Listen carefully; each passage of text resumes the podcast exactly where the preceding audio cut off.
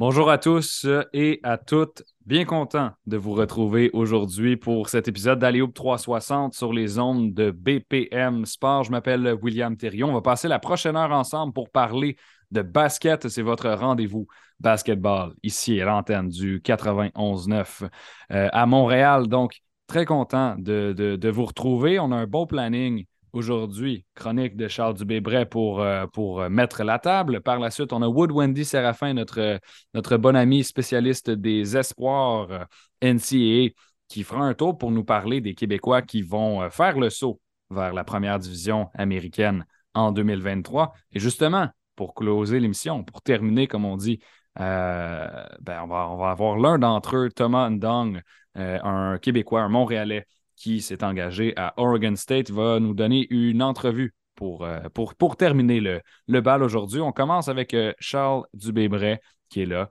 pour commencer comme à l'habitude. Comment ça va? Ça va très bien. Euh, bien, bien excité d'élargir de, mes horizons sportifs avec les matchs de la Coupe du Monde cette semaine. Euh, très, très euh, ambitieux pour le Canada après leur premier match contre la Belgique. Euh, le Canada, on enregistre ça dimanche matin, donc on est à quelques minutes du coup d'envoi. Donc, mais bien content de, revoir des matchs de haut niveau de ce sport-là. Ben, je, suis, je suis bien content là, également de, de pouvoir parler de, tout ça, ben, c'est sûr que la Coupe du Monde euh, fait, fait de l'ombre un peu au basket en ce moment, mais je pense que c'est important de, soutenir puis de prêcher pour notre paroisse. Donc, on va, continuer, on va continuer de le faire. Surtout, moi, j'ai deux paroisses. J'ai une femme française, des enfants qui ont deux nationalités. Fait que là, euh, heureusement, on n'est pas tombé dans le même pool, fait que je peux supporter les deux équipes. Puis historiquement, j'ai supporté la France beaucoup. J'ai habité en France longtemps. Euh, fait que forcément, c'est un, pays qui occupe une, place spéciale dans mon cœur. Euh, mais en même temps, bon, il faut, supporter le Canada, euh, bien, bien entendu. Donc, euh, non, bien, bien content de voir ce qui s'est passé depuis le début. Puis, on espère juste que ces deux pays-là, ben, une, fois qualifiés, se rencontreraient pas trop vite après. Charles, aujourd'hui, avec toi, c'est de, l'actualité NBA. Je pense qu'on ne peut pas passer à côté du fait que LeBron James a pratiquement 38 ans. Il va l'avoir le mois prochain.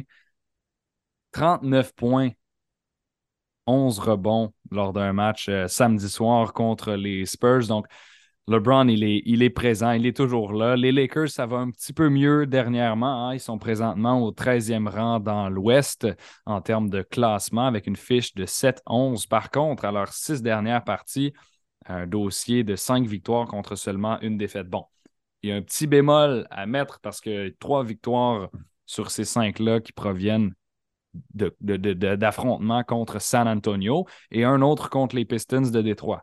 Ce n'est pas exactement la crème de la crème dans la NBA, mais ça reste des victoires qu'on place à leur dossier. Anthony Davis qui, qui, se ressaisit, euh, ça va mieux que ça allait chez les Lakers. Oui, ça va mieux que ça allait. Puis comme tu le dis, ils ont gagné cinq matchs sur six. Bon, euh, tu bats les Spurs trois fois, les Pistons une fois. C'est actuellement probablement les deux pires équipes de la Ligue. Euh, si ça ne l'est au niveau de la fiche, ça l'est au niveau de la tendance actuelle. Les Spurs perdent tout le temps. Les Pistons n'ont pas Kate Cunningham, pourraient l'avoir perdu pour la saison. donc, globalement, ce n'est pas des victoires non plus pour écrire à sa mère. Mais déjà, il y a deux éléments, deux, trois éléments intéressants pour les Lakers. Puis, bon, quand je dis intéressant, je ne suis pas en train de dire que ça va les faire gagner 50 matchs, là, puis il est déjà trop tard certainement pour ça. Mais euh, la première chose, c'est le retour d'Anthony Davis au niveau où il est. Euh, Anthony Davis, depuis le début de la saison, a été un des 10 meilleurs joueurs de la NBA. Après un, début un peu lent sur les quelques premiers matchs, euh, mais disons qu'il a vraiment eu un gros, gros regain de vie. maintenant, ça fait quoi? Ça fait cinq performances de suite avant le, match d'hier soir, de samedi soir, où il n'a pas joué. Mais 37, 38, 30, 37 et 25 points. Au niveau des rebonds, tous les matchs sont entre 15 et 21, euh, donc une moyenne d'environ à l'œil 17-18 rebonds par match. Euh, et ça, ça démontre beaucoup d'agressivité de sa part et c'est ça que je lui reprochais beaucoup. Euh, il a également bloqué 13 lancés dans ces cinq matchs-là, ben, en fait 13 lancés dans les quatre derniers, donc c'est plus de trois blocs par match sur ces quatre derniers matchs.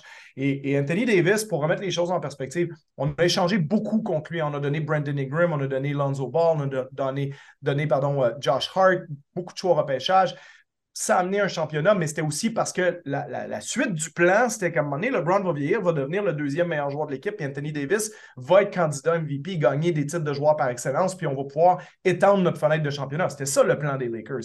Et pourquoi ça a déraillé en bonne partie depuis deux ans, c'est que celui qui ne tient pas sa part du contrat, c'est Davis. C'est pas LeBron James, c'est pas Russell Westbrook. Ça, c'est une autre discussion. Mais cette équipe-là est supposée être bâtie autour d'Anthony Davis, version Nouvelle-Orléans, version 30 euh, points, 15 rebonds presque à tous les matchs. Et euh, moi, ce qui me frappait le plus, c'est qu'Anthony Davis, bon, qui marque moins de points parce qu'il y a LeBron à côté de lui, c'est une chose, mais ça ne l'empêche pas d'être dominant au rebond comme il l'était avant. Et, Anthony Davis des dernières saisons qu'on a vu, écoute, quand il était avec les Pélicans, euh, il a déjà terminé des saisons à 12, presque 13 rebonds de moyenne. Euh, et, quand il est sur, pardon, sur ses dernières saisons avec les Lakers, il y a une saison qui est à 7,9. C'est une descente tellement grande au niveau de son implication physique. Puis, puis quand tu le regardes jouer, c'était plus la même agressivité, tout ça. Donc, quand je regarde jouer Anthony Davis actuellement, je retrouve un Anthony Davis beaucoup plus agressif, euh, qui va plus au lancer franc, qui va plus au panier, qui a, semblé comprendre un peu qu'il est un des tireurs de l'extérieur les plus inefficaces de la NBA. Euh, mais il y a tellement de cordes à son arc qu'il n'y a pas besoin de lancer 3, 4 tirs à 3 points par match comme il l'a fait euh, en 2019-2020. Là, cette année, il prend qu'un seul 1,2 tirs à 3 points par match. Il en met juste 21% mais à deux points, c'est 60% de réussite, c'est 16 tentatives par match, euh, c'est presque 8 lancers francs tentés par match aussi. Donc, c'est ce Anthony Davis-là qu'on a besoin, qui peut mettre les Lakers sur son dos. LeBron, ce que je vois de lui depuis le début de la saison, disons avant la blessure, c'est que c'est plus un des cinq meilleurs joueurs de la NBA. Mais si Anthony Davis, c'est un des 7-8 meilleurs joueurs de la Ligue, puis que LeBron, c'est le 15e meilleur joueur de la Ligue, par exemple, cette équipe-là a une petite fenêtre pour peut-être faire ce qu'on croyait en début de saison, se qualifier pour le play-in, peut-être éventuellement rentrer dans les playoffs par le play-in. Euh, pas impensable, mais ça part d'Anthony Davis à ce moment-ci. Puis LeBron va te donner, écoute, LeBron, comme tu disais toi-même, 39 points, 11 rebonds hier, il n'est pas aussi efficace qu'il l'était avant. Euh, c'est pas le même joueur qu'on a déjà vu, mais c'est quand même 25-26 points avec 9 ben rebonds, 8 passes par match. Le gars a 37 ans c'est hallucinant qu'ils soient encore capables de t'amener ça. Mais c'est sûr que LeBron, ce que je vois de lui, c'est qu'il ne peut plus faire ça et faire gagner ton équipe contre les bonnes équipes soir après soir. Il les, a, clairement fait gagner. Anthony Davis ne jouait pas.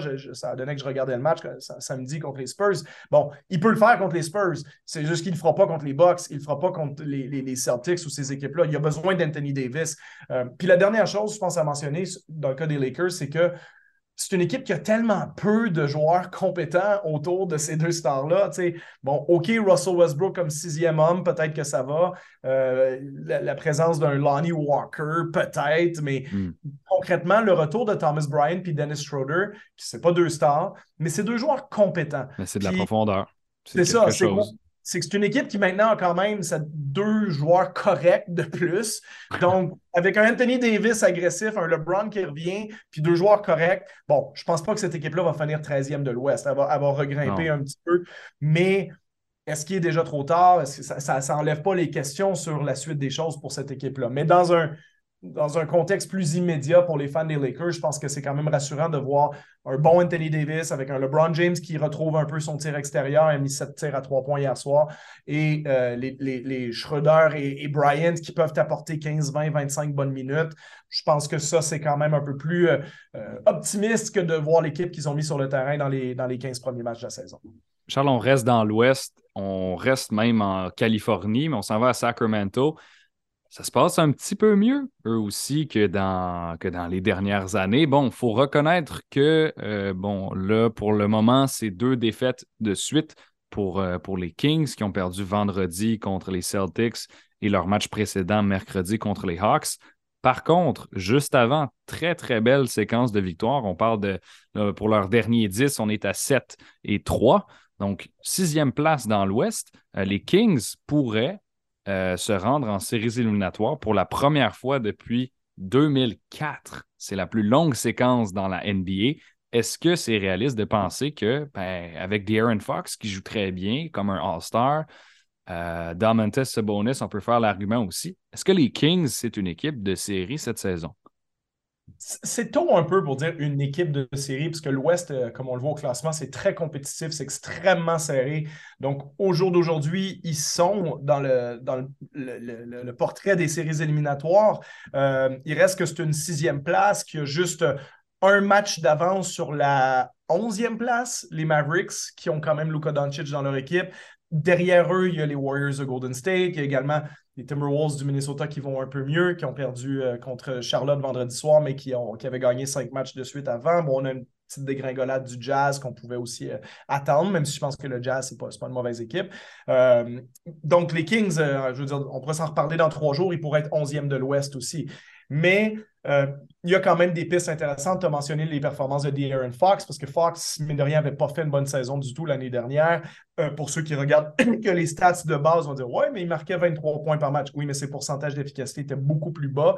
Euh, et moins de passes décisives, etc., etc. Donc, une saison décevante, surtout considérant le gros contrat qu'on lui a accordé. Euh, l'échange ben, de Tyrese Halliburton, forcément, c'est critiqué beaucoup parce qu'Halliburton est en train de devenir une star, mais il reste que Domantas Sabonis est un joueur solide euh, qui, te fait, qui te donne une solide saison. Tu mentionnais que, oui, effectivement, au jour d'aujourd'hui, je pense qu'il est dans la discussion pour être au match des étoiles chose qu'il a déjà faite deux fois dans la conférence de l'Est, mais il pourrait peut-être le faire dans l'Ouest, surtout si les Kings continuent de gagner. Euh, mais il y a aussi une nouvelle vibe avec cette équipe-là. Euh, on est allé chercher Kevin Herter. Kevin Herter lance 50% de la ligne à trois points cette année en plus de sept tentatives par match. Ça, c'est énorme. non négligeable, vraiment. Non négligeable. Et, et, surtout avec Malik Monk qui sort du banc aussi. Donc, tu as deux tireurs à trois points très, très forts euh, sur cette position-là, euh, avec des joueurs quand même solides comme Harrison Barnes, comme je disais, Sabonis et, Fox qui sont leur, leur ossature. Euh, bon, un peu de déception sur Keegan Murray, la recrue depuis le début de l'année, en considérant qu'il avait été MVP de la Summer League cet été, donc on avait, je pense, un peu plus d'ambition pour lui, mais on ne jettera pas la serviette, c'est très tôt, puis c'est quand même un très bon tireur de l'extérieur lui aussi éventuellement. Donc, quand tous ces morceaux-là mis ensemble avec le nouvel entraîneur Mike Brown, il y a beaucoup d'excitation à Sacramento autour de l'équipe. Je pense que ça peut se poursuivre. Je pense que c'est une équipe qui peut être autour de 500. Ils sont à 18 au jour d'aujourd'hui. Ils avaient mal commencé. Hein. C'était 0-4 euh, les quatre premiers matchs. Euh, avant leur bonne séquence de victoire. Donc, euh, non, je pense que les Kings, c'est envisageable de maintenir un rythme de victoire intéressant, mais on est rendu, écoute, au quart de la saison, puis il n'y a pas tant que ça de tendance qui se dégage dans l'Ouest. Les Suns sont premiers, ils ont trois matchs et demi d'avance sur la onzième place, de, de rater les séries. Alors que si tu regardes la même, la même différence dans l'Est, c'est six matchs et demi. C'est presque le double entre la première, l'équipe de première place et l'équipe qui rate les séries, le, qui rate le play-in, pardon. Donc, il y a beaucoup plus d'écart qui s'est créé dans l'Est, il y a plus de séparation entre les, les groupes d'équipes, il y a des tendances claires qui se dégagent, alors qu'aujourd'hui, quand les Suns sont premiers maintenant, il y a une semaine, c'était les Blazers, avant ça, c'était le Jazz, les Pélicans sont en train de monter, au final, ça va peut-être être les Nuggets. Donc, tu sais, c'est dur de, de voir. On va avoir besoin d'un échantillon plus grand pour déterminer qu'est-ce qui va vraiment se passer dans cette conférence-là. Mais les Kings font partie de la discussion, ça c'est sûr mhm. Ben, on leur souhaite la, meilleure des chances parce que 18 ans sans série, sincèrement, c'est long. Et euh, petit clin d'œil à leur laser beam qui, qui, projette dans le ciel quand ils, quand ils gagnent des matchs. Ça, je trouve ça très cool. Euh, un genre de, laser mauve qui monte dans leur arena dans le ciel quand il y a une victoire des Kings. Euh, ce, que, ce que je voyais une statistique que depuis qu'il y avait le laser beam, il jouait, jouait mieux. Bon, euh, sûrement pas relié, mais moi, je trouve ça, je trouve ça cool à mentionner. Euh, on a parlé des, Pacers. On a fait le lien à cause de la transaction, ce bonus Halliburton. Euh, il y a quelqu'un qui se distingue chez les Pacers et, qu'on voyait plutôt comme une pièce de monnaie d'échange dans une transaction qui maintenant, ben, écoute, Miles Turner au centre en Indiana. Fait pas du tout une mauvaise saison au point où, Charles, tu estimes qu'il qui fait partie des gars qui, doivent aller au match des étoiles. Ben, si c'était choisi aujourd'hui, après, la tendance peut changer. Oui, oui, oui. oui. voilà, bien sûr, on, considère cet aspect-là. Oui, oui, voilà. On arrête le temps maintenant, il faut en choisir 12 dans l'Est. Mon, point euh, que je mentionnais en ondes aussi cette semaine, c'est ça. C'est que je pense pas qu'il y a 12 joueurs à l'Est qui ont mieux joué que Miles Turner depuis le début de la saison. Je pense qu'il y en a 5 ou 6 où c'est clair, les valeurs sûres, les Tatum, Antetokounmpo, Embiid et compagnie. Hmm. Euh, mais, mais, une fois que tu as passé les 5 ou 6 euh, incontournables, Kevin Durant, tu arrives dans un groupe de joueurs où il y en a peut-être 10, 12, 13 autres, puis Miles Turner a les arguments statistiques et collectifs. Quand je dis ça, c'est parce que, ben, d'un, son équipe gagne, hein, son équipe est quatrième de l'Est. Euh, joue très, très bien. Lui, il a toujours été réputé pour. On, pensait qu'on avait cerné le personnage. Il a 26 ans. Écoute, c'est un joueur à peu près à 12-13 points de moyenne à chaque saison, qui fait partie des meilleurs protecteurs de panier de la Ligue. Là, à, part Rudy Gobert, on peut dire le meilleur. Il a, été, deux, deux fois le, champion des blocs euh, de, de la NBA. Oui, puis en 2021, c'est 3,4 par match. C'est quand même une grosse statistique. Fantastique. donc, on sait ce qu'il vaut défensivement. Offensivement, il était moyen, mais sauf que cette année, offensivement, pour les gens qui n'ont peut-être pas pris la peine de regarder, puis c'est compréhensible parce que Indiana, on parle de Bénédicte Mathurin avec raison, parce qu'il est excellent euh, dans la liste pour le titre de recrue de l'année, pour titre de meilleur sixième homme. Et Tyrese Halliburton, qui joue comme une superstar depuis le début de la saison, qui lui va être certainement, à mon avis, au match des étoiles, mène la NBA aux passes décisives. Euh, Halliburton est phénoménal. Mais Miles Turner, c'est 19 points par match, c'est 47 de la ligne à trois points, 62% à deux points. Donc, au total, son, son, field goal percentage est à 57. C'est 8 rebonds. C'est toujours 2,8 blocs par match. Donc, c'est pas loin de mener la NBA, ça aussi. Euh, c'est dans les stats avancés celui qui mène la NBA au lancer contesté près du panier. Donc, le système défensif est complètement construit autour de lui. Il est efficace en attaque. Il est efficace derrière la ligne à trois points. Et quand tu regardes d'autres stats avancés comme le PER ou le, le, le box plus minus, qui sont des stats quand même assez valables, il est dans le top 15 de l'NBA dans les deux. Donc, en réalité, ce qui est compliqué aujourd'hui, c'est de faire un argument contre Miles Turner, à part celui ben écoute, historiquement, il n'y a pas un gros nom, puis c'est un joueur à 12 points de moyenne. Mais si tu prends simplement les 13 matchs qu'il a joués pour les Pacers depuis le début de la saison, il mériterait au jour d'aujourd'hui d'être potentiellement sélectionné au match des étoiles. Et ce qui est intéressant, c'est que lui, on parlait de lui, comme tu le disais, comme une potentielle monnaie d'échange pour aller chercher des choix au repêchage pour la reconstruction des Pacers. Mais moi, euh, comme avec Westbrook et l'échange fameux avec Buddy Hill, mais moi, ce que je me dis au jour d'aujourd'hui, qui tu veux mieux, à part Victor Wenbanyama, bien entendu, mais Victor Wenbanyama, il est peut-être déjà trop tard pour essayer de l'avoir parce que tu es peut-être trop bon pour envisager repêcher euh, aussi haut que ça si tu es les Pacers, même s'il y a une petite dégringolade qui arrivait. Et si tu n'as pas Wenbanyama, tu vas faire quoi avec tes choix repêchage? Ben, tu vas essayer probablement de repêcher le prochain Miles Turner, un gars qui lance de la trois points, qui bloque des lancers, puis qui a une certaine verticalité. Ben, c'est pas mal ce que tu as déjà entre les mains. Donc, j'adore. Ben oui, j'adore le backcourt d'Indiana avec Halliburton Maturin. Tu as quelque chose pour le futur là. Buddy Hill, on s'en débarrassera éventuellement parce qu'il y a 30 ans. Mais écoute, Monster Turner, il a juste 26 ans. Là. je sais qu'il n'y a pas exactement le même timeline que Maturin et Halliburton, mais c'est pas comme s'il y avait 29-30 non plus. Exact. Puis moi, je me demande si on ne va pas commencer à entendre parler peut-être d'extension de contrat dans les prochaines semaines parce que si on est capable de s'entendre sur un certain montant, on n'a pas, on a une situation financière géniale à Indiana. On n'a pas de gros contrat. Euh, Halliburton est encore sur son contrat recru. Donc, c'est pas grave. En ce moment, tu peux le donner l'argent à Miles Turner puis le sécuriser là. Puis là, tu as une vraie présence intérieure avec Halliburton et Mathurin. Puis tu peux te focaliser sur trouver des, des alliés, des joueurs qui peuvent jouer en 3-4. Si jamais Bénédicte, tu le fais jouer plutôt euh, en 2. Euh, puis, tu sais, d'orienter ton futur vers ça. Mais Miles pour moi, c'est plus un joueur que si je suis les Pacers, je me dis euh, Ah oui, il faut, euh, faut que j'anticipe qu'il s'en va, puis je vais chercher un choix repêchage. Après, si le gars décide de partir comme agent libre parce qu'il a le droit de le faire, ça, c'est une autre discussion. S'ils ont cette impression-là, c'est autre chose. Mais si je suis les Pacers, j'ai des discussions d'extension de contrat avec Turner parce que je pense que c'est un joueur intéressant, particulièrement avec un passeur comme Halliburton et un scoreur explosif agressif comme Bénédicte Mathurin. Intéressant ce que j'entends. Euh, toujours, toujours un plaisir de, discuter avec toi, Charles. Merci d'avoir été là euh, aujourd'hui. Ben, merci à toi. À la semaine prochaine. Et euh, bon, pour, pour ce qui s'en vient pour les auditeurs, Wood Wendy Séraphin après la pause. Et pour conclure, entrevue avec Tom Dong, québécois qui est rejoué NCAA Division 1.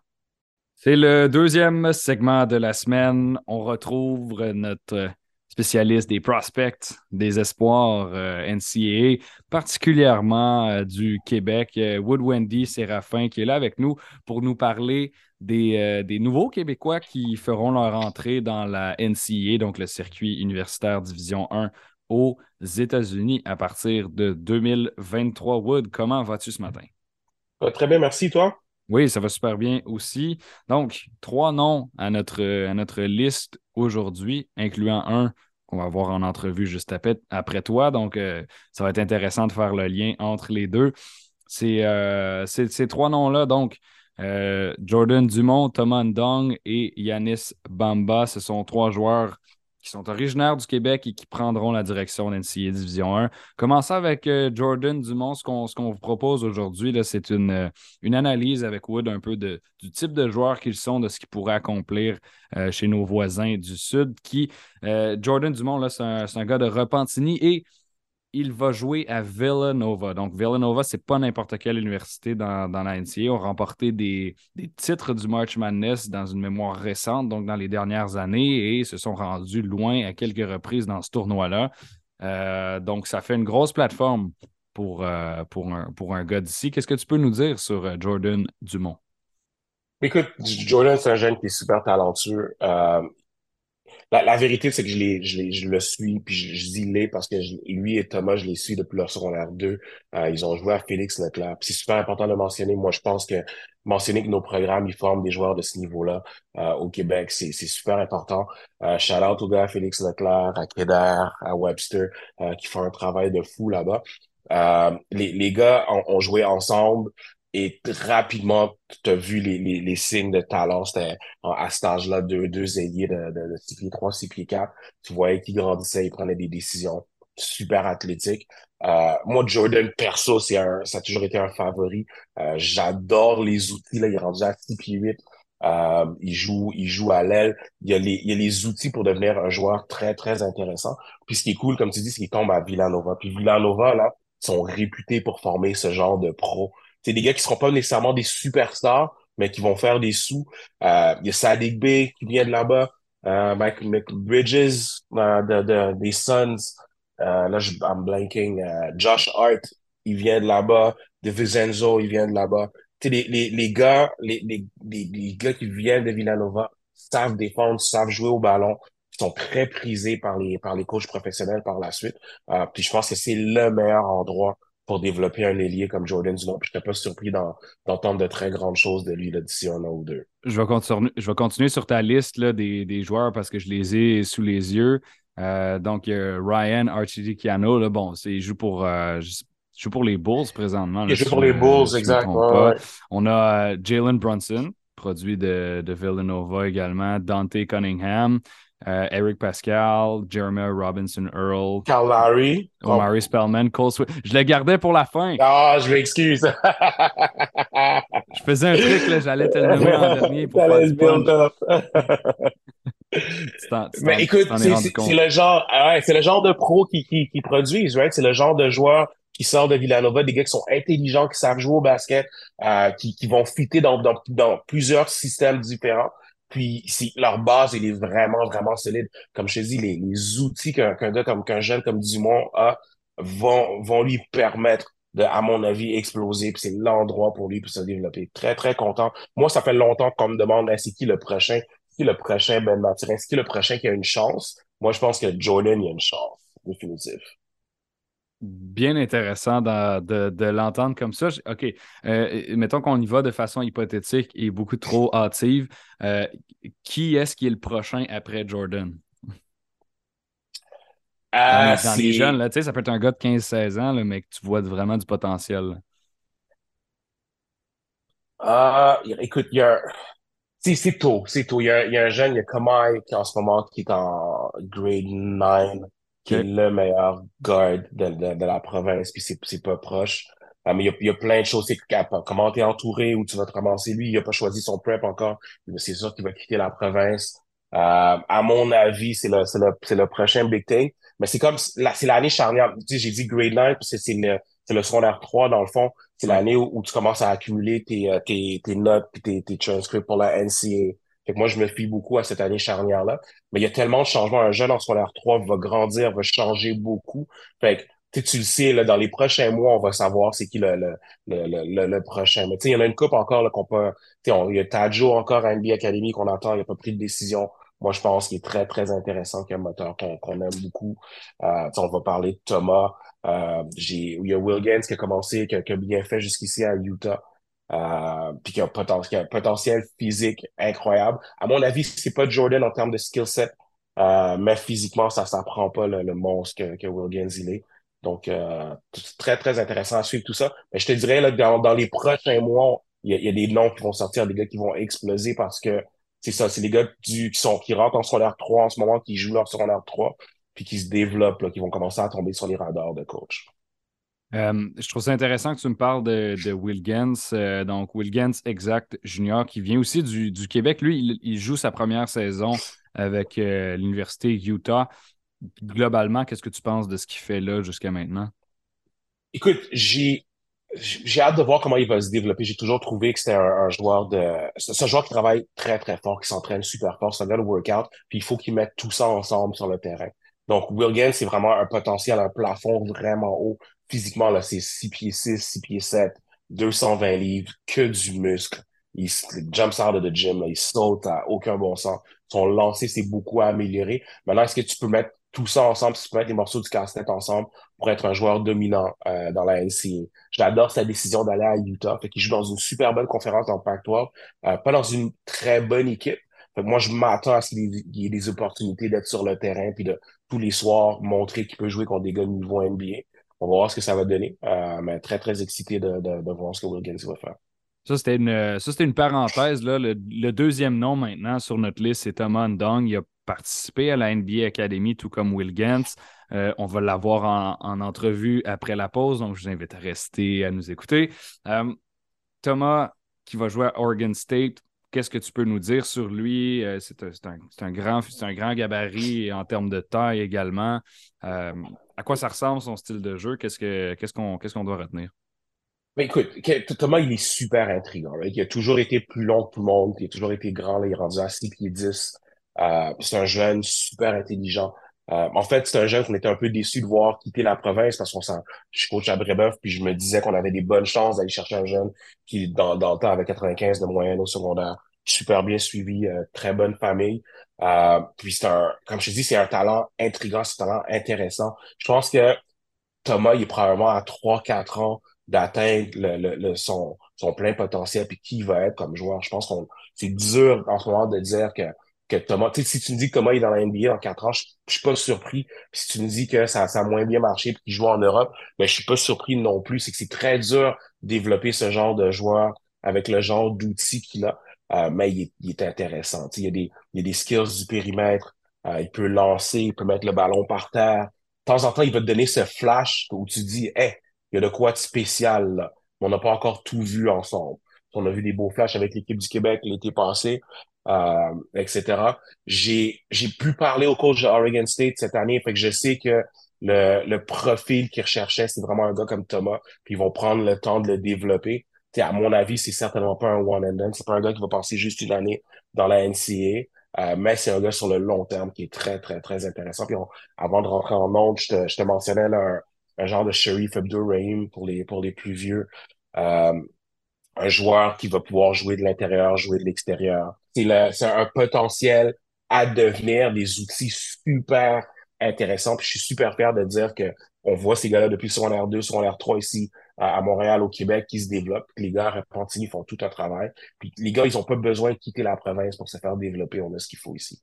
J'ai l'impression que depuis quelques années, puis les chiffres le montrent aussi, c'est record après record, qu'au Québec, on produit de plus en plus de joueurs NCAA, puis tu es un entraîneur qui évolue dans cet écosystème-là. Est-ce que tu as remarqué un, point de rupture à un certain moment où, OK, là, ça a commencé à vraiment aller mieux, dans, le sens où on en a produit des joueurs, puis là, on se faisait remarquer davantage euh, qu'avant. Parce que tu t'entraînes, peut-être que tu, l'as constaté. Mais écoute, on se fait remarquer davantage, oui, définitif. Moi, ce que, en fait, c'est que les gens, ils ont ouvert les yeux.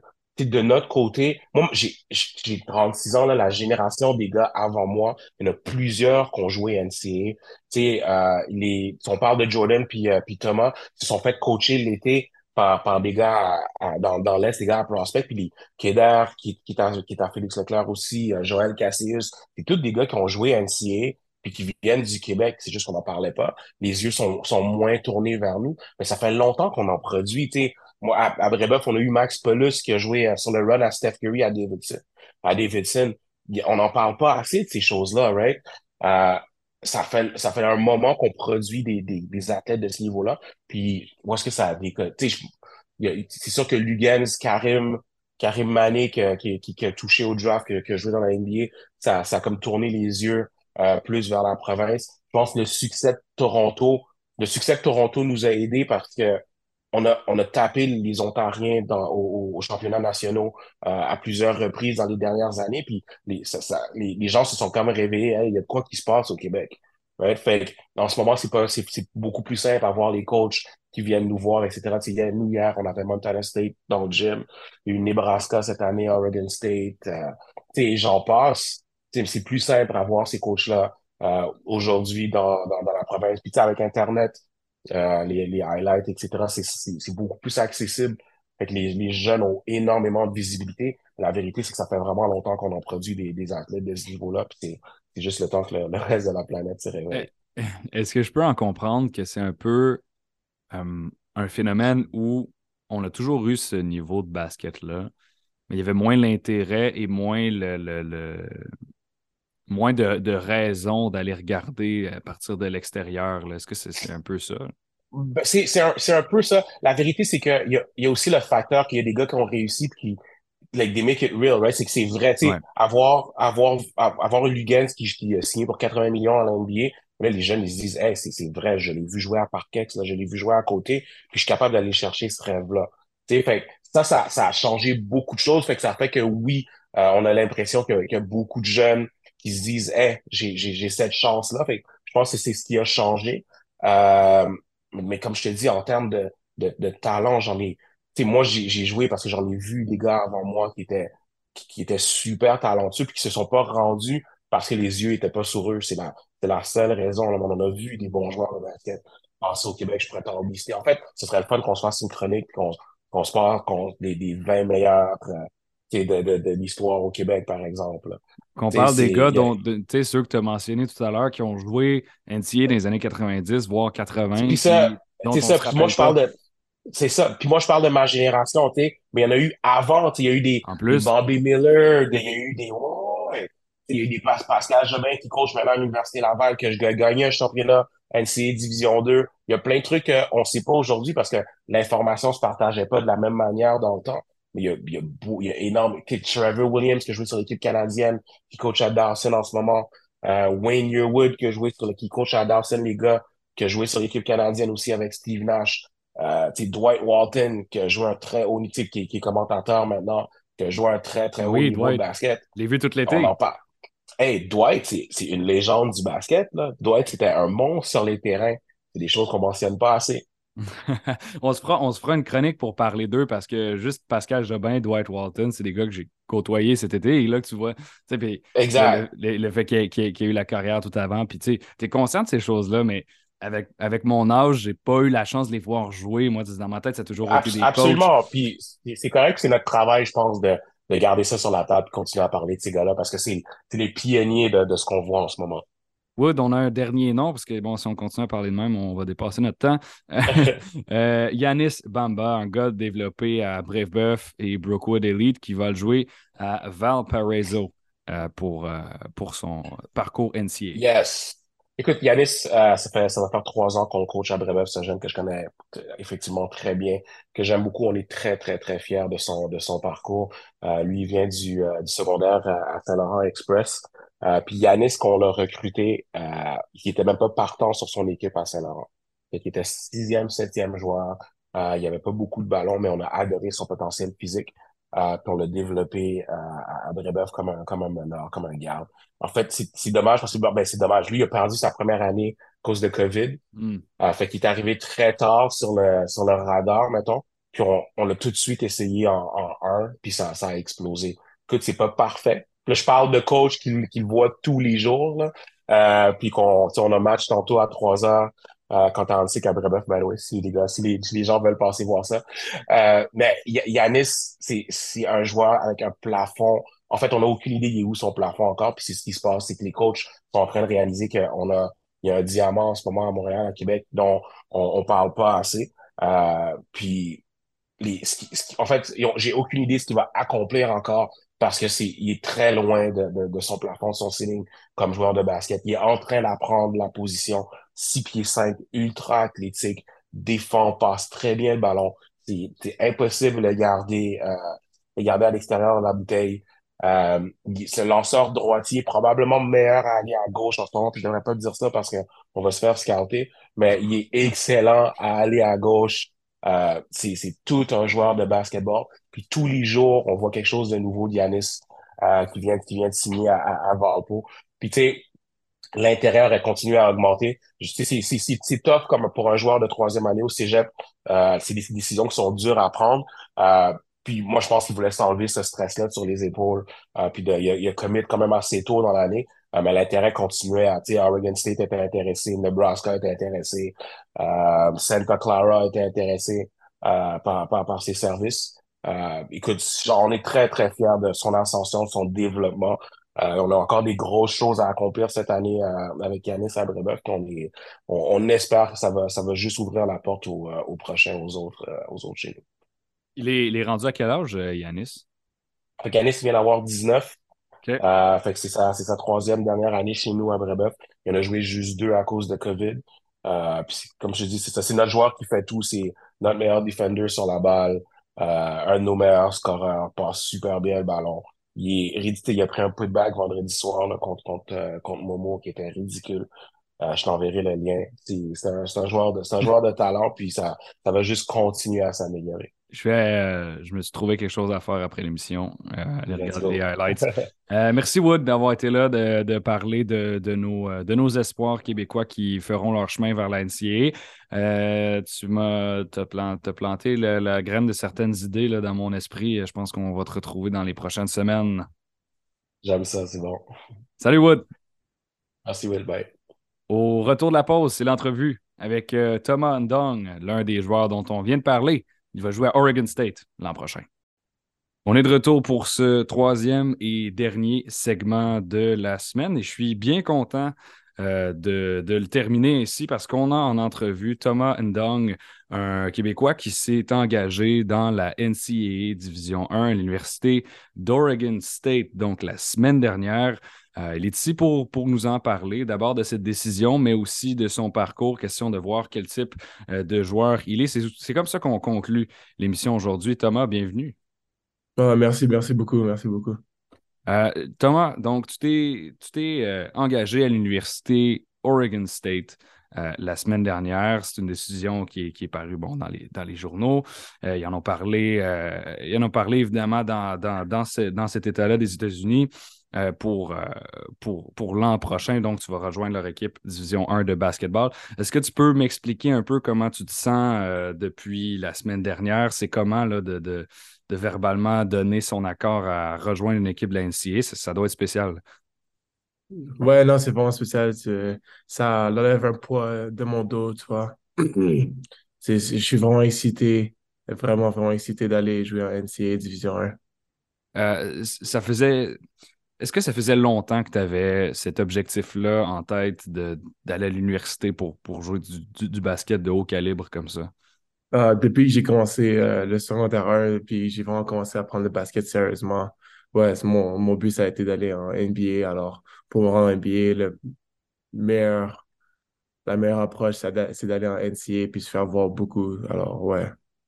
Euh, j'ai envie de, de, savoir un peu comment s'est passé le, le contact avec l'université parce que euh, tu en, as parlé lors de, lors de ta visite, tu es, tombé amoureux de cette école-là, tu voulais faire partie d'une atmosphère qui était, qui était, qui était familiale. Euh, qu'est-ce qui t'a séduit là, de, de, cette visite de campus-là? Ah ben, c'est vraiment l'école puis la communauté. La, la communauté, tout le monde se connaît, c'est une ville campus, comme, mm-hmm. comme on dit. Alors, tout le monde se connaît, c'est vraiment c'est petit, mais c'est grand en même temps. Il y a beaucoup de, choses à faire, plein de personnes à, connaître. Et euh, l'équipe aussi, l'équipe, c'est vraiment, les coachs prennent bien soin de toi, mentalité et physiquement aussi. Ils, font, ils font en sorte que tu sois euh, au top de ta performance pour euh, jouer, aller gagner et te rendre meilleur.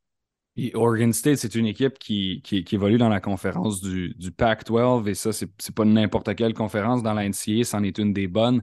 Euh, qu'est-ce que ça signifie pour toi de pouvoir non seulement jouer NCAA, mais le faire dans une conférence qui est prestigieuse contre des écoles qui le sont aussi? Non, c'est vraiment excitant, c'est vraiment excitant. C'est jouer comme la très, très bonne compétition. Alors, euh, c'est ce que je vais faire en sorte de me rendre meilleur pour euh, que je puisse battre cette équipe-là avec mon équipe. Et présentement, c'est une fiche pour, pour l'équipe bon, 2022-2023. c'est une fiche de trois victoires, trois défaites jusqu'à maintenant en six matchs à Oregon State, une équipe qui, qui est entraînée par Wayne Tinkle. Est-ce que tu as eu la chance de parler avec les, les entraîneurs, d'échanger de, un peu sur, sur le rôle que tu allais avoir, les responsabilités qu'on allait te donner? Ça ressemble à quoi ce qui s'est dit? Oui, euh, oui, j'ai eu la chance de parler beaucoup à coach Wayne Tinkle et euh, coach Eric euh, Reveno. Et il, me disait que mon rôle, ce serait d'amener beaucoup d'énergie, d'être hmm, un main player. J'ai oublié comment mm ça. Ouais, ben, un joueur principal, il n'y a pas de problème. exactement, un joueur principal. Et d'amener du changement à l'équipe. Parce qu'il me disait que vu que je suis vraiment athlétique, ce serait très, très bon pour prendre les rebonds, jouer défensif. C'est vraiment être un, un joueur principal dans l'équipe. C'est pas la. C'est pas la c'est pas la seule offre que tu avais reçue. Qu'est-ce qui a fait la. Ben, si, si, si, jamais tu es à l'aise de nous partager les autres, je, serais ouvert à, ce que tu nous le dises. Et, je veux savoir également qu'est-ce qui a fait la différence pour, pour, ton, pour ton choix final? Ah oui, euh, ben, après ma visite à Oregon State, j'ai été euh, directement après à euh, Georgia Tech, mm-hmm. À, Atlanta. Et vraiment, pour moi, c'était vraiment le côté familial qui. Moi, je suis vraiment un, gars de, famille. Alors, la famille, ça me parle vraiment beaucoup. Et les connexions, parce que les connexions au collège, c'est vraiment les connexions que tu vas avoir plus grand. C'est prendre avantage, pas des gens, mais genre des connexions que tu peux avoir et tout. Alors, c'est vraiment, ouais, le côté familial qui m'a touché beaucoup. Si tu me dis que tu es un gars de famille, ça a été quoi la réaction de ton entourage euh, à la suite de cette annonce-là? Non, ils, étaient vraiment contents, ils étaient vraiment excités. Ils, m'ont tous demandé de venir à, après la game à Oregon State. Alors, je vais essayer, mais non, ils sont vraiment, vraiment excités, vraiment contents pour moi. Et présentement, donc, euh, Thomas, à la NBA Academy au Mexique. Ça, c'est une, euh, une expérience qui est quand même particulière. Tu étais un gars de Montréal qui, doit quand même partir dans un autre pays. ça ne parle, pas ça parle pas nécessairement la même langue. Euh, ça doit être une expérience de vie en plus d'être une expérience de basket. Est-ce que tu peux me décrire un peu c'est comment de, depuis ton arrivée au Mexique à la NBA Academy? Non, c'est vraiment, c'est vraiment le fun. J'apprends une nouvelle culture nouvelle langue un peu. Puis ça m'a permis de, euh, d'augmenter mon anglais. Mm-hmm. Alors, euh, ouais, c'est ça. Fait que, ouais, mon anglais était vraiment, vraiment meilleur maintenant. Euh, la vie ici, c'est, c'est, vraiment basket, école. J'ai quasiment pas de temps pour, hmm, comment dire, d'aller ailleurs, ça, expérience, avoir de l'expérience dans d'autres choses, mais ouais, c'est vraiment le fun, tu sais, c'est vraiment genre un, collège, collège life. Ouais, je comprends. Puis euh, la, NBA Academy, c'est pas, t'es pas le seul Québécois qui est là en ce moment. Je, j'aimerais ça que peut-être tu me parles de ta relation avec ceux qui, qui sont là également, puis ceux que tu as vu passer aussi. Ouais, euh, ben, ceux que, qui sont là présentement, ils sont, on est vraiment tous des amis. Euh, on est vraiment solides, solidité. Euh, au dans le court, ça, on joue vraiment ensemble beaucoup, on passe la balle. Il n'y a pas de Ah ouais, t'es mon meilleur ami, alors je te passe la balle juste à toi. C'est vraiment, on joue mm-hmm. tous ensemble, on est vraiment unis. Puis euh, les gens qui étaient là dans le passé, l'année passée, ils sont rendus entiers. Vraiment, je suis, j'étais vraiment content pour eux. J'avais eu des bonnes relations avec eux je leur parle encore maintenant pour savoir comment ça se passe, qu'est-ce que c'est quoi la différence entre NCA et puis euh, high school? Alors ouais, je, je, garde mes liens avec eux tout le temps. Et ils, disent quoi comme, euh, comme différence? Ah, ils disent que c'est vraiment, c'est vraiment physique, c'est vraiment euh, ils ont une meilleure intelligence de quand ils jouent au basket. C'est vraiment physique, ça va rapide, ça va vraiment rapide aussi. Puis à la NBA Academy, tu, me disais, bon, école, basket, une, une semaine typique là, pour vous, à quoi ça, quoi ça ressemble? Euh, je dirais environ, environ 10 heures de basket partout dans la semaine, avec euh, environ 10 heures, 15 heures, 18 heures d'école en même temps. Mm-hmm. On a l'école le matin. Genre, dans une journée, par exemple, on a l'école le matin de 7h30 à 8h30. Après ça, 9h, on a une pratique jusqu'à 10h30, 10h45. Après ça, à 11h, on s'en va euh, lifter dans euh, le gym. Ouais. Après ça, on a relax jusqu'à 3h, 3h45. Après ça, on a euh, un, un contre un avec les one-on-one avec les coachs. Là. Puis après ça, c'est l'école encore de 5h à 8h. Ouais, on, on, comme tu le dis, il n'y a, a, pas d'espace pour faire autre chose vraiment que, Ouais, que c'est de l'école- du basket. Euh, Ouais. J'ai euh, j'ai envie de te demander aussi parce que je je pense que c'est une question évidente à poser présentement. Euh, Il y a un gars qui s'appelle Ben Maturin qui est passé par la NBA Academy juste avant vous. Et là, on voit qu'est-ce qu'il fait dans, dans la NBA. L'une des meilleures recrues présentement avec les Pacers. J'imagine que tu suis son parcours. Mhm. Qu'est-ce que ça te fait d'être là où il était il y a quelques années, puis de le voir aller, puis de dire, OK, euh, ça se peut, tu sais, aller dans la NBA. Ah, c'est vraiment, c'est incroyable. Je me sens, il m'inspire vraiment beaucoup à, à poursuivre mon, mon rêve d'aller en NBA puis d'être la, la- peut-être la deuxième recrue à se faire repêcher dans la NBA. Alors, c'est- c'est clair, c'est clair qu'on te le souhaite, puis on le souhaite aussi à, à tous les autres qui sont passés par la NBA Academy, les autres Québécois qui sont dans la NCAA, c'est sûr qu'on le souhaite, puis euh, ça aide au développement du basket, clairement. Euh, J'ai envie de te demander aussi sur, sur- sur ton parcours au Québec, parce qu'avant d'être allé au Mexique, tu as joué ici, Euh, ça s'est passé où? Tu étais où à l'école? Qu'est-ce que, qu'est-ce qui t'a fait développer? Qu'est-ce que tu as retenu de ton, de ton parcours ici là, et que, que tu utilises encore maintenant? Ah, ben, j'ai, pour mon secondaire 1 jusqu'à mon secondaire 4, j'ai été à l'école Félix Leclerc à Repentigny. Ouais. Ils m'ont vraiment, euh, ouais, ils m'ont aidé à développer euh, mon, mon jeu en centre, vraiment beaucoup. Alors, ça, j'ai, c'est vraiment, je dois donner ça à eux aussi. Alors, et euh, après ça, j'ai été cinq ou quatre mois à, pour mon secondaire 5, si je peux dire, à, à Toronto. Et ils m'ont vraiment développé à être un, un, un ailier, à améliorer mon dribble puis mon, mon lancer. Alors, ça me fait vraiment, moi, je crois que ça fait vraiment un joueur complet. Tu sais, je sais pas si je peux jouer centre et ailier en même temps. Alors, c'est vraiment difficile de, de faire la défense sur moi. Puis c'est ça, c'est pas la seule, c'est pas la seule expérience que tu as connue. En juin dernier, tu as participé au, au championnat U18 des, Amériques qui se passait justement au Mexique. tu as ramené de ce tournoi-là des moyennes de 6,2 points, 5,6 rebonds. Euh, Qu'est-ce que tu retiens des expériences comme ça à l'international où tu représentes le nom du Canada sur ton, sur ton jersey? C'est quoi le sentiment et, qu'est-ce que tu retiens de ce genre de tournoi-là? Ah, ben, porter, porter le nom du Canada sur mon jersey, c'était vraiment, c'était vraiment une fierté pour moi. J'étais vraiment fier de pouvoir représenter mon pays et euh, de ce que j'ai retenu là-bas. Euh, c'est vraiment l'intensité des... Quand tu joues, le- les fans, tout ça, il faut vraiment tout prendre ça en considération parce que des fois, ça peut affecter comment tu joues et tout ça. Mais moi, ça... Pas dire que c'était normal, mais genre... Il faut vraiment que je m'habitue encore un peu, mais c'était vraiment, c'était vraiment excitant de pouvoir jouer euh, dans un stade aussi paqué de gens. C'est c'est vraiment beaucoup de bruit. Mhm. Rester- C'est dans ces moments-là aussi, il faut que tu restes focus. Alors, ouais.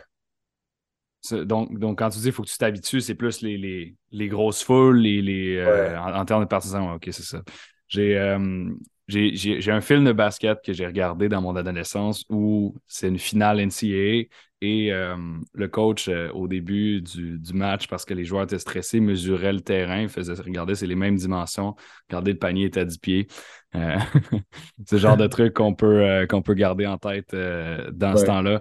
tu as joué aussi avec, avec Casey Ibekwe à l'équipe à l'équipe canadienne qui est à Oregon State présentement. Est-ce que vous êtes euh, parlé depuis que depuis que tu as, annoncé que tu allais rejoindre cette équipe-là? À quel point vous étiez proches tous les deux? Ah ouais, ben depuis que, même depuis que j'étais parti de Mexico, on, est resté en contact. C'est vraiment un bon ami à moi. Puis quand je suis allé visiter, il était venu aussi genre, me montrer où c'était le gym ou les dorms. on est vraiment. Ouais, moi je dis, ouais, on est des amis proches, comme lui et moi. Puis je suis vraiment excité d'aller jouer avec lui l'année prochaine. C'est pas le seul joueur qui est dans cette, cette équipe-là. Est-ce que tu as eu la chance de, d'être en contact avec certains d'entre eux jusqu'à maintenant? Ah ouais, j'ai été en contact avec euh, euh, Jordan Pope, le point guard de, Oregon State. Et euh, je, lui, avais parlé de comment le style de jeu des coachs et comment ça se passait? Une journée normale là-bas. J'ai vraiment été. Ouais, j'ai été en contact avec plusieurs, la, la plupart des joueurs, ouais. Jordan Pope, qui est d'ailleurs le meilleur marqueur de, l'équipe euh, cette année. Euh, Thomas, on va revenir sur, euh, sur ton profil à toi. tu es listé comme un, comme un power forward. Tantôt, tu me parlais de centre. tu pourras me mm-hmm. corriger, c'est toi qui sais à quelle position tu joues. donc, 18 ans, 6 pieds 9 selon certains sites, 6 pieds 10 selon d'autres. Là encore, là, tu pourras me confirmer décris-moi le type de joueur que tu es si moi je t'ai jamais vu jouer, par exemple. Comment est-ce que tu te décris sur le terrain, tes forces, tes points à travailler? Um, moi, je suis, ouais, comme, comme vous l'avez mentionné, je suis, je suis un power forward, small forward. Je peux jouer les deux positions. Euh, je suis bon à, à driver au panier, avoir euh, beaucoup de contacts dans mes, euh, dans mes layups et tout ça. Dunker, c'est ma spécialité, je dirais. euh, ouais, mais il faut encore que je travaille un peu sur mon lancer, puis euh, vraiment être vraiment capable de battre mon joueur un contre un, mais sinon, ouais, je suis capable de rebound. Tu sais, quand je suis allé à un tournoi à Atlanta, j'avais average like, genre 7, 7 rebounds par game, quelque comme ça. Et euh, en défense, je, je, suis capable de bloquer des shots aussi, beaucoup. Rester euh, en avant de, de l'attaquant. Non, intéressant. Puis c'est clair que je te souhaite le, succès à, Oregon State. Euh, j'ai envie de, savoir aussi là, quelques, quelques petits trucs là, avant de te laisser y aller. Quand tu regardes la, NBA, quel joueur est-ce que tu regardes? Tu fais OK, j'aimerais ça pouvoir jouer comme lui. Est-ce que tu en as un que, sur qui tu, tu essaies de baser ton jeu ou une équipe? Ouais, euh, ben depuis que je suis arrivé à la NBA Academy, il, m'avait, le coach principal m'avait dit Ah, comment tu joues? Ça fait vraiment penser à Tracy McGrady. Alors, j'ai vraiment euh, j'ai commencé à le regarder, comprendre comment il joue, puis j'ai vraiment essayé de prendre mon jeu comme le sien. Non, c'est intéressant. Puis habituellement, c'est des joueurs. Euh, quand je pose cette question-là, c'est des joueurs actifs qui sortent, donc un, gars qui est, qui, plus nécessairement dans la ligue. Non? Je trouve ça intéressant. Est-ce que tu, tu, le regardais un peu euh, quand tu étais jeune ou ça a été comme une, euh, genre de révélation quand il t'a parlé de ça? Non, ouais, moi, je regardais un peu aussi quand j'étais jeune. Euh, quand j'étais jeune, je regardais des highlights de, de Raptors des fois, puis je voyais Tracy McGrady jouer. J'étais wow, c'est vraiment impressionnant comment il joue. En terminant, Thomas, j'aimerais ça que tu me parles de, de tes objectifs pour pour la prochaine saison NCA. Puis euh, juste de me glisser un mot sur comment tes, prochaines semaines euh, vont, euh, vont se dérouler. Ouais, ben, mon premier, mon objectif, mon objectif premier pour l'année prochaine, ça serait de vraiment être un joueur impactant, qui a beaucoup, beaucoup d'impact sur les games, puis d'amener l'équipe dans, dans la victoire. Et pour, euh, pour, pour ce qui s'en vient à la NBA Academy, pour toi, à quoi ça ressemble euh, ton calendrier des prochaines semaines? Euh, ben, en décembre, le 10, je crois, on s'en va à Utah pour jouer 2-3 games.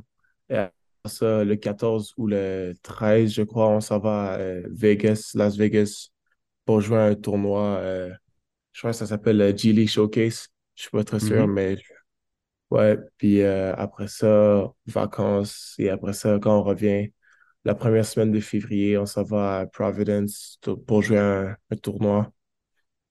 Puis, euh, je crois que c'est ça pour l'instant. Je te souhaite la, meilleure des chances pour euh, ces tournois-là et pour ton, ton futur parcours, Thomas. Merci beaucoup d'avoir été là. Ah, merci à vous. Donc, c'était Thomas Ndong, un Montréalais qui euh, participe à la NBA Academy présentement. Il a 18 ans et il jouera à Oregon State l'an dernier. C'est ce qui conclut cette émission. Euh, je m'appelle William Thériault. Ça a été un plaisir d'animer. Je veux remercier Charles Dubébret, Wood Wendy, Séraphin et Thomas Dong d'avoir participé cette semaine. On se retrouve la, la, semaine prochaine, même heure, même poste, BPM Sport, 15h pour aller au 360.